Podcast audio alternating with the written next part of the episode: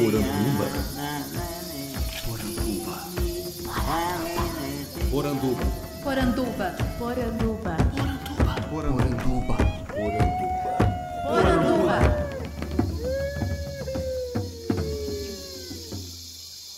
Bem-vindos à nossa Poranduba, o podcast sobre as histórias fantásticas do folclore brasileiro. Eu sou Andrioli Costa, o colecionador de sacis, e serei seu guia. E no programa de hoje eu quero apresentar para vocês algumas ideias inovadoras para trabalhar com folclore em sala de aula, que eu fui coletando ao longo das minhas visitas em colégios, palestras e comentários pela internet. Eu quero mostrar aqui que é possível falar de folclore o ano inteiro para alunos das mais variadas idades e com muito aprendizado. Se você gostar da nossa discussão, eu já te convido a compartilhar com seus colegas educadores, contadores de histórias e mediadores de leitura. Vamos aumentar essa rede. Vamos formar multiplicadores da nossa cultura popular. Vamos lá? Ah, Juvenar, Juvenar, Juvenar. Pra quem não conhece o Juvenar, era aquele caboclo que nasceu lá na roça e desde criança pequenininha queria ir pra cidade grande ganhar dinheiro. O Juvenar foi pra São Paulo lá dentro e se arrependeu amargamente. Não era nada daquilo que ele imaginava. Ele entrou em depressão, ficava escrevendo umas cartinhas muito tristes pra vozinha dele lá na roça. Queria voltar agora. Tá frio aqui. Tá muito poluído. Eu tô triste. Eu tô aborrecido. Tá feio aqui. Tá muita poluição. Tá fedido fumaça de caminhão. Eu tô cansado da cidade, eu quero ir pro mato. Tem de tudo lá, porco, galinha, pato. Tem carroça, tem cavalo, tem carro de boi. Corriguinho sempre. Eu tô cansado da cidade, eu quero ir pro mato. Tem de tudo lá, porco, galinha, pato. Tem carroça, tem cavalo, tem carro de boi. E corriguinho sempre. Juvenar, Juvenar, vem tirar o leite. São seis horas da manhã. Juvenar, Juvenar. Juvenar, Juvenar. Juvenar, Juvenar, vem tirar o leite. São seis horas da manhã. Juvenar, Juvenar. Juvenar, Juvenar. Bora pra Lida Juvenar acordar. O galo já cantou faz tempo, o sol já tá batendo na bunda, meu filho. Me mostra tá te esperando no curral, Juvenar. Vai pegar ovo. Troço bobo, Juvenar. Sonhar com cidade grande. Eita diabo. Bora pra Lida, meu filho. Aqui que é seu lugar, Juvenar. Vamos lá. Tá Bom. Sempre que eu falo de folclore e escola, lá na página do Facebook do Colecionador de Sacis, uma das críticas que eu mais recebo sobre a forma como esse conteúdo é trabalhado ou foi trabalhado em sala de aula para os nossos leitores diz respeito especialmente a duas coisas. A primeira é a restrição a datas específicas, e a segunda é uma limitação aos anos iniciais. Então, passou da quarta, quinta série, parece que não se fala mais de folclore, parece que isso é uma coisa que realmente fica restrita ao público infantil, ao público da primeira infância. E a gente sabe, né, estamos fazendo um trabalho constante aqui de mostrar que isso não é verdade.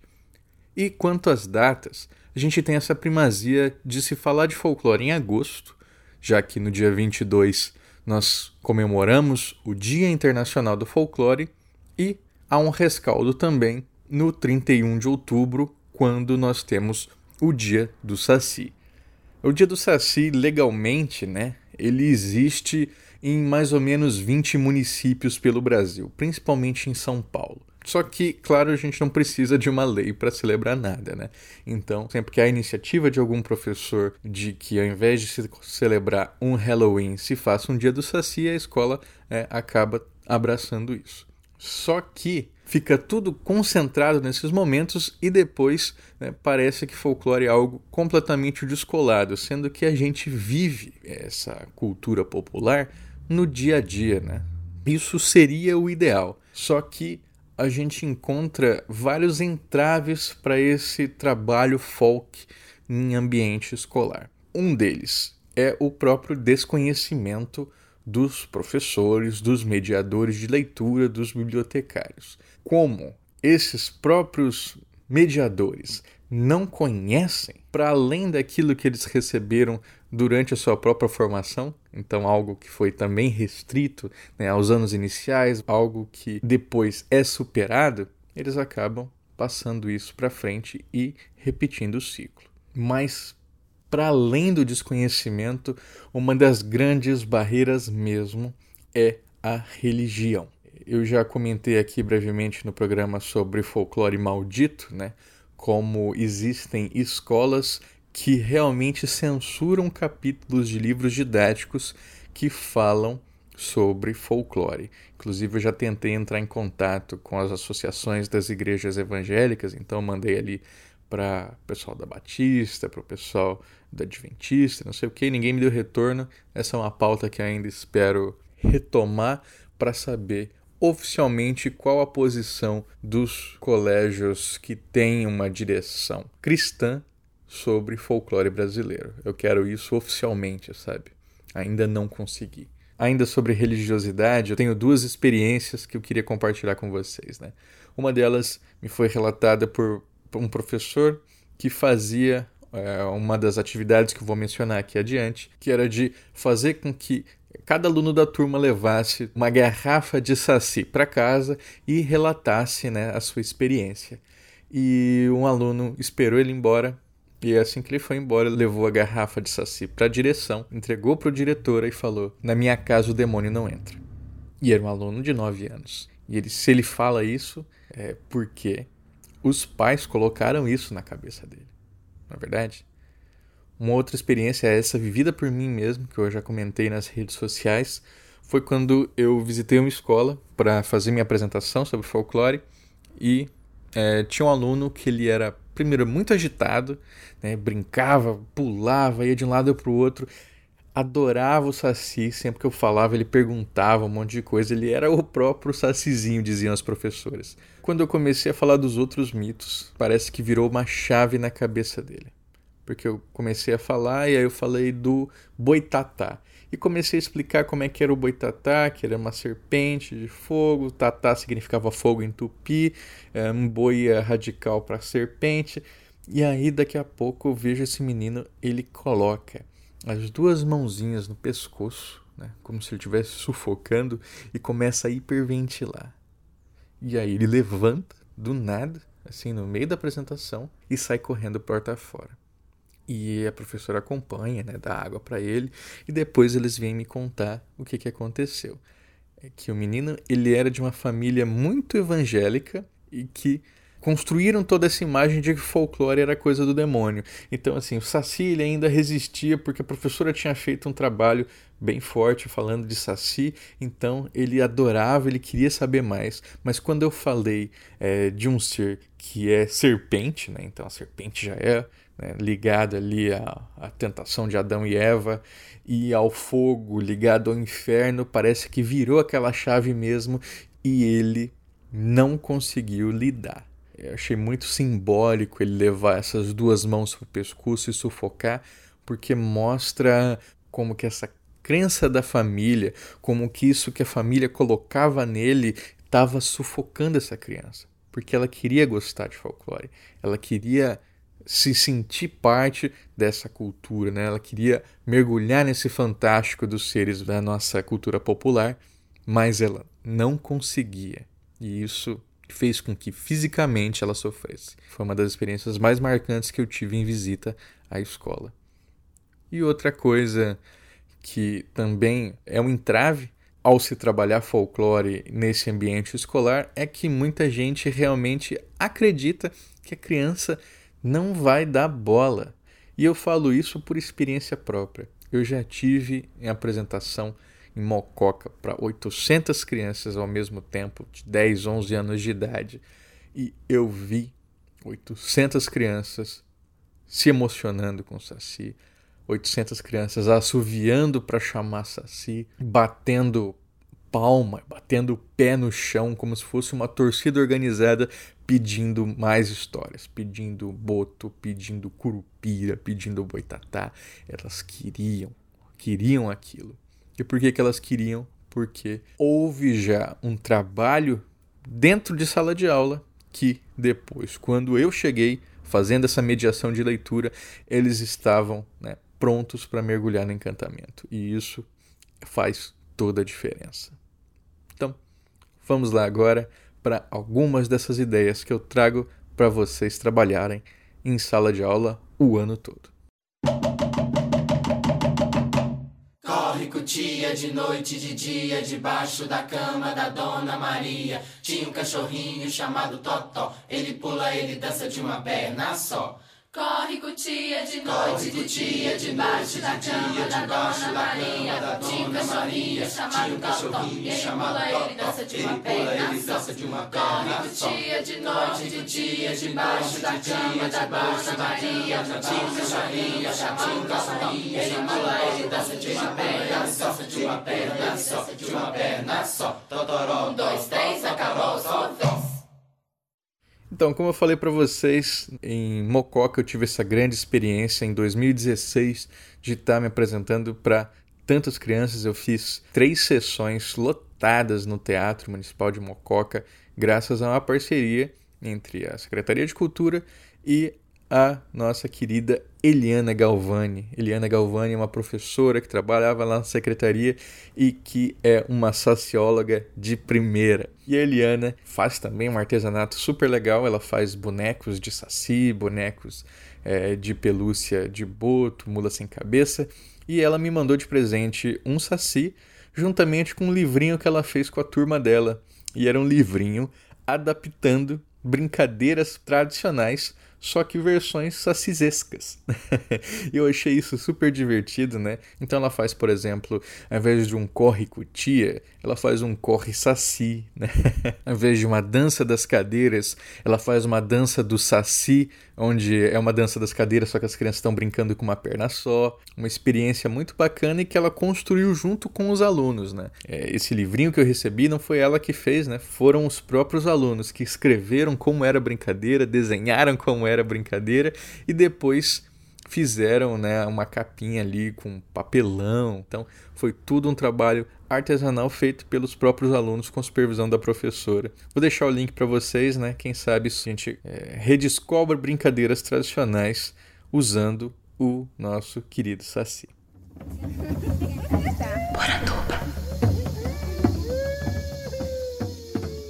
E foi com a Eliana também que eu vi pela primeira vez essa ideia de você trabalhar com aquilo que eu chamo de babá de saci. Essa dinâmica onde você leva uma garrafa de saci para a sala de aula e a cada dia ou a cada fim de semana um aluno da turma vai levar esse saci para casa. É, isso é uma dinâmica que vocês talvez já tenham visto muito em filme americano, né? Eu me lembro disso em algumas séries que a, é, a criança levava um bebê, né? aquela bonecona de bebê para casa e tinha que cuidar e depois escrever uma redação sobre. No caso é um saci. Então o que que você fez? Passeou com o saci? Que sua família fez o que com o saci? Não sei o que.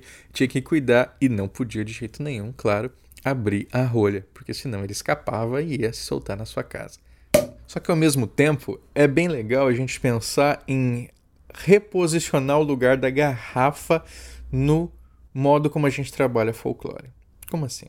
Isso é uma coisa que eu já pensava, mas que eu tirei muito da exposição Ocupa Saci, que aconteceu lá no Sesc Ipiranga e que agora está em Belo Horizonte no Sesc Palladium. É, a gente já falou sobre ela aqui no Poranduba número 9, onde eu fiz uma grande cobertura sobre o evento e lá vocês vão entender melhor qual que foi toda essa dinâmica de preocupação que eles tiveram depois que a diretoria de diversidade do SESC chamou atenção para a problemática que era você trabalhar com vários sacis presos numa exposição que prezava a diversidade, era um contrassenso. Então lá no Ocupa Saci eles começaram a trabalhar com sacis soltos. Então as garrafas eram onde eles estavam presos antigamente e depois eles foram libertados. Essa exposição ela é de 2018, né? Mas quando eu fui lá em Mococa em 2016, eu já falava em libertar sacis. Porque eu dizia que sempre se fala em saci em escola, se fala logo em prender. Mas a gente não pode forçar alguém a ser nosso amigo. Porque se a gente prende o saci, ele vai estar do nosso lado por obrigação. A ideia era que a gente cativasse o saci, fizesse ele querer estar do nosso lado.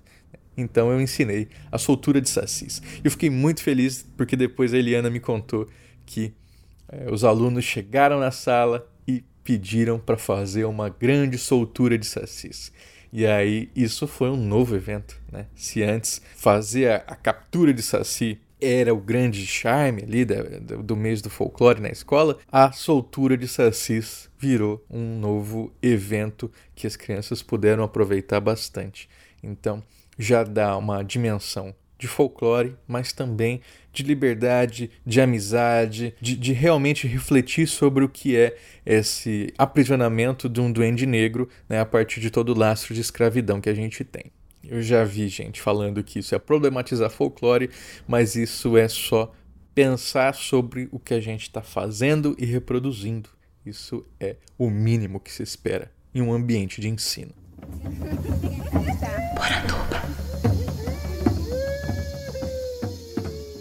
Lá no Ocupa Saci, eu vi uma dinâmica que eu achei muito encantadora. O que, que eles fizeram? Bom, a garrafa ela é muito icônica. A gente lembra do Saci e lembra de garrafa.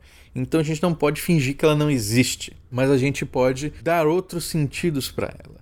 Então lá no Ocupa eles fizeram uma dinâmica que consistia em prender dentro da garrafa sentimentos ruins, preconceitos, lembranças desagradáveis que as crianças tiveram. Então era uma dinâmica em que a turma, depois de visitar toda a exposição e saber sobre o Saci, eles se reuniam para falar sobre aquilo que os incomodava, é, experiências ruins que tiveram com bullying, com racismo, escrevia num papelzinho e guardava e prendia dentro da garrafa para que ficasse ali né, aquilo que era ruim, aquilo que fazia mal, ficasse preso. E enquanto faziam-se isso, compartilhavam essas experiências, todo mundo escutava, todo mundo de repente dava um estalo né, de que aquilo realmente é, machucava, incomodava e podia transformar o comportamento em sala de aula. É, eu que já tive a oportunidade de ouvir grandes experiências nos cursos de mediação de leitura que eu fiz na Câmara Rio Grandense do livro, é, vejo como dar esse espaço para alfabetização sensível dos alunos, afetiva, mudam salas de aula, as turmas, quando essa afetividade é estimulada. E trabalhar isso com folclore pode ser um caminho muito interessante.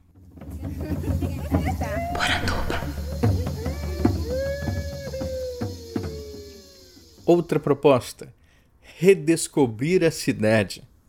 O que isso quer dizer? Vamos trabalhar então com lendas. Lendas podem ser lendas urbanas, né, se a gente estiver falando de um ambiente de metrópole, mas lendas de maneira geral, né, porque a lenda, diferente do mito, ela tem um fundo histórico centrado em uma determinada localidade, então ela é extremamente hiperlocal. Né? Enquanto assim, Saci, tem Saci no Brasil inteiro. Agora, Salamanca do Jaral só existe no Cerro do Jaral. Ali ela é forte. Então, se a gente for trabalhar com o lendário, a gente tem uma oportunidade perfeita para redescobrir a nossa cidade. Um exemplo bem legal que foi feito em Macapá é o trabalho do professor Paulino Rocha Barbosa. Ele percebeu que os alunos é, não tinham interesse em literatura, né, literatura tradicional, mas percebeu que eles adoravam ouvir sobre lendas. Então ele montou esse projeto chamado Pequenos Autores, onde em grupos essas crianças elas iam conversar com moradores, ouviam as lendas da região, escreviam depois e essa produção textual depois era avaliada, né, mas é, especialmente voltada para essa divulgação da criatividade popular. É um cara que eu estou acompanhando aí à distância, né, pela, pelas redes sociais, mas que espero ainda um dia trazer aqui para o Porandua para que possa nos contar um pouco sobre esse projeto.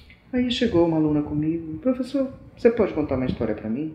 Disse, claro que sim. E comecei a entoar a história que eu estava lendo do livro. Mas aí fui imediatamente interrompido. Não, professor, essa não, essa é muito chata. Eu não gosto desse tipo de história. disse, mas que história você gosta? Eu gosto daquela que meu pai conta para mim. História que fala de bicho, de mãe do mato, de mãe do rio, de visagem. E aí eu percebi que estava diante de um acervo de histórias impressionantes, riquíssimo, né? Histórias de lendas e mitos que remetiam àquele lugar, aquela vivência, aquele contexto. E aí passamos a brincar de contar história. Mas não é só contar história, existe por trás todo um trabalho pedagógico, vai desde a pesquisa, a socialização da, da produção de texto, socialização dessas histórias, produção de cartilha, de radionovela, tudo isso remete ao aluno a um desafio fascinante, porque ele se sente sujeito da própria aprendizagem. Quando a gente ama o que faz, não importa se a sua escola fica na cidade ou na beira do garapé. Não importa se você tem energia elétrica para passar um filme para os seus alunos. O importante é que a gente pode ser os próprios protagonistas desse filme.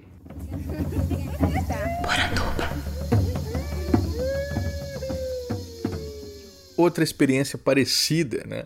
Em Campo Grande, na minha cidade natal, a Secretaria de Cultura fez um projeto muito interessante nas escolas chamado Histórias que os Bairros Contam. Na primeira fase, os alunos faziam também esse trabalho de entrevista. Então, eles iam para o bairro ou para a própria comunidade escolar e buscavam histórias que aconteceram ali. Personagens notórios, muitas lendas foram recolhidas e depois eles escreviam também o seu livrinho. Só que não parava aí, porque havia ainda um, momento posterior à escrita do livro, que era o desfile de mamulengos. então, depois que as escolas tinham feito esses trabalhos, se escolhia uma das lendas ou um dos personagens de destaque do livro para que a turma fizesse uma alegoria dele, né? um bonecão de dois metros de altura, mais ou menos, representando essa criatura. Né? Então a gente teve lá é, desde lobisomens, mulheres do algodão, né? que é a nossa versão da loira do banheiro, teve é, um mamulengo que era um opala preto, né? Porque diziam que o Opala Preto passava sequestrando crianças e depois desovando o corpo delas. então, teve de tudo, né? E foi super divertido, né? Porque todo mundo se envolveu, fez essa brincadeira e depois é, as escolas todas com seus bonecos fizeram um desfile dentro do ginásio lá da prefeitura. Não precisa ser nesse escopo tão grande de juntar as escolas do município inteiro, mas dá para fazer uma brincadeira super legal dentro da própria sala de aula, né? Colocar a mão na massa e dar forma a esses seres fantásticos vai fazer todo mundo se divertir muito.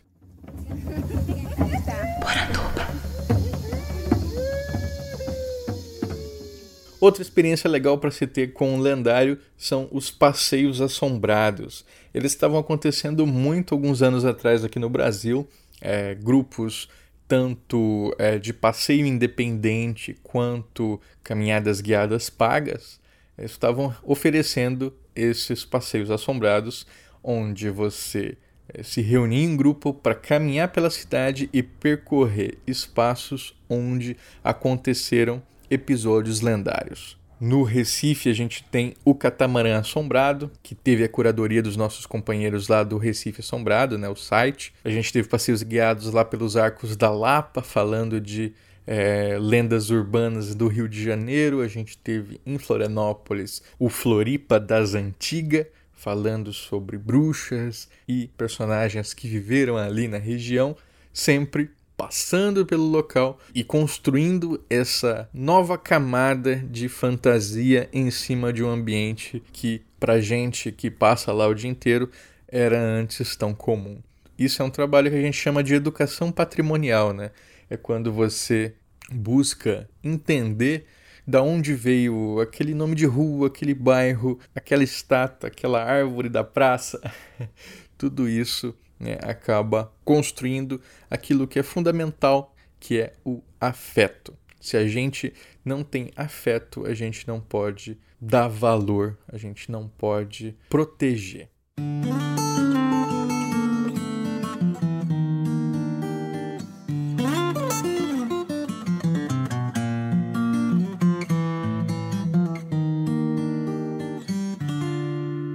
Bom, pessoal, eu vou ficando por aqui. A gente ainda tem muita coisa para conversar, tem muitas ideias inovadoras sendo feitas e por fazer em relação ao folclore brasileiro nas escolas, mas eu não quero que esse programa fique muito grande, então eu vou fazer esse ser a parte 1. Então a parte 2 vai sair em breve, mas eu já deixo um convite se você tem experiências inovadoras para compartilhar com os nossos ouvintes, né, para compartilhar com a gente, mande a sua história aqui nos comentários ou então para colecionadordesacis.gmail.com. Quem sabe a gente não consiga fazer também uma parte 3, uma parte 4, né? E quanto mais histórias vierem, mais teremos porandubas para compartilhar isso com vocês, tá bom?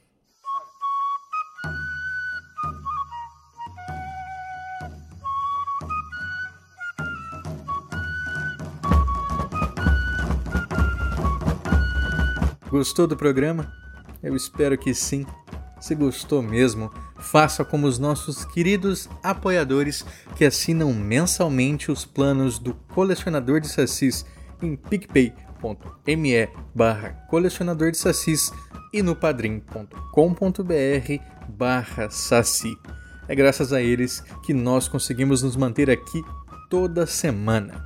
Então, deixo aqui o meu muito obrigado para Ana Lúcia Mereger, para Carolina Mancini, para o Daniel Burli, para o Daniel Freire, para o Daniel Medina, para o Daniel Renatini, para Débora Dalmolin, para Diane Macagnan, para o Douglas Rainho, para o Clides Vega, para o Felipe Rafael, para o Geossi Silva, para o Guilherme Kruger, para o Gustavo Wendorf, para o Ian Fraser, para o Michael Wolfert, para o Marcelo Silveira, para o Matheus Freire, para o Maurício Xavier, para o Maicon Torres, para Nilda Alcarinque, para o Rafael Joca Cardoso, para o Ricardo Santos, para o Roberto Silva e para o Tiago Chiavegatti.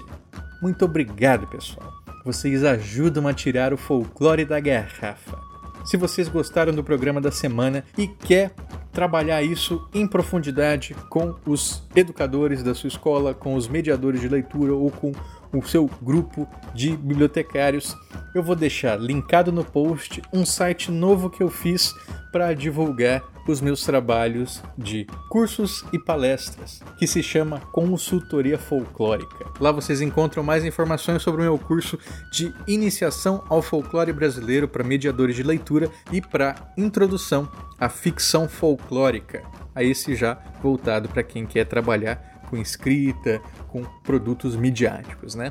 Vai estar tá tudo aí para vocês. Qualquer coisa, fico à disposição no e-mail. Esse podcast foi editado por mim, Andrioli Costa, o colecionador de sacis.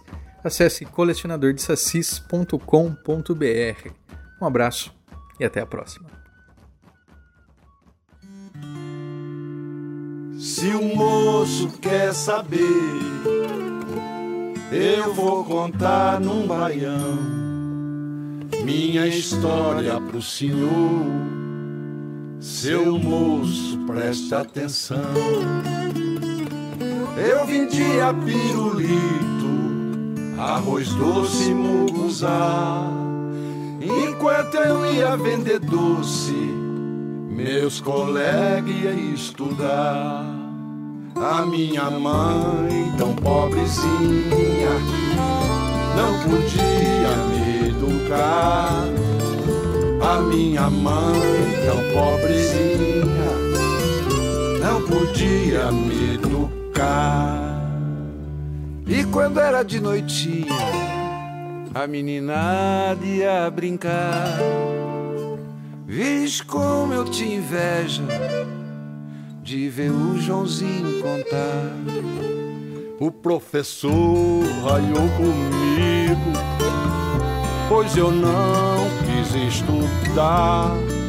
O professor raiou comigo, pois eu não quis estudar. Hoje todos são doutor. Eu continuo João Ninguém. Pois quem nasce pra pataca nunca chega a ser vintém. Vê meus amigos, doutor, basta pra eu me sentir bem.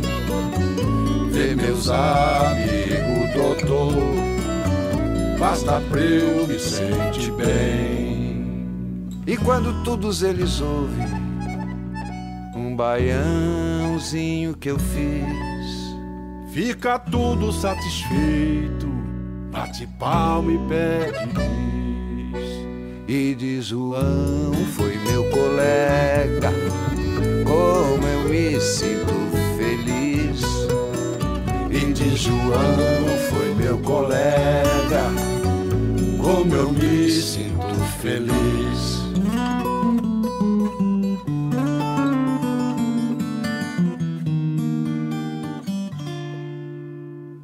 Mas o importante não é bem eu, é Mané, Bento e Romão, que também foi meus colegas e ficaram no sertão. Não puderam estudar, nem sabe fazer baião. Não puderam estudar, nem sabe fazer baião. O João era impossível, né? Bonita, né? O João, o João contava cada história. É, bom mesmo.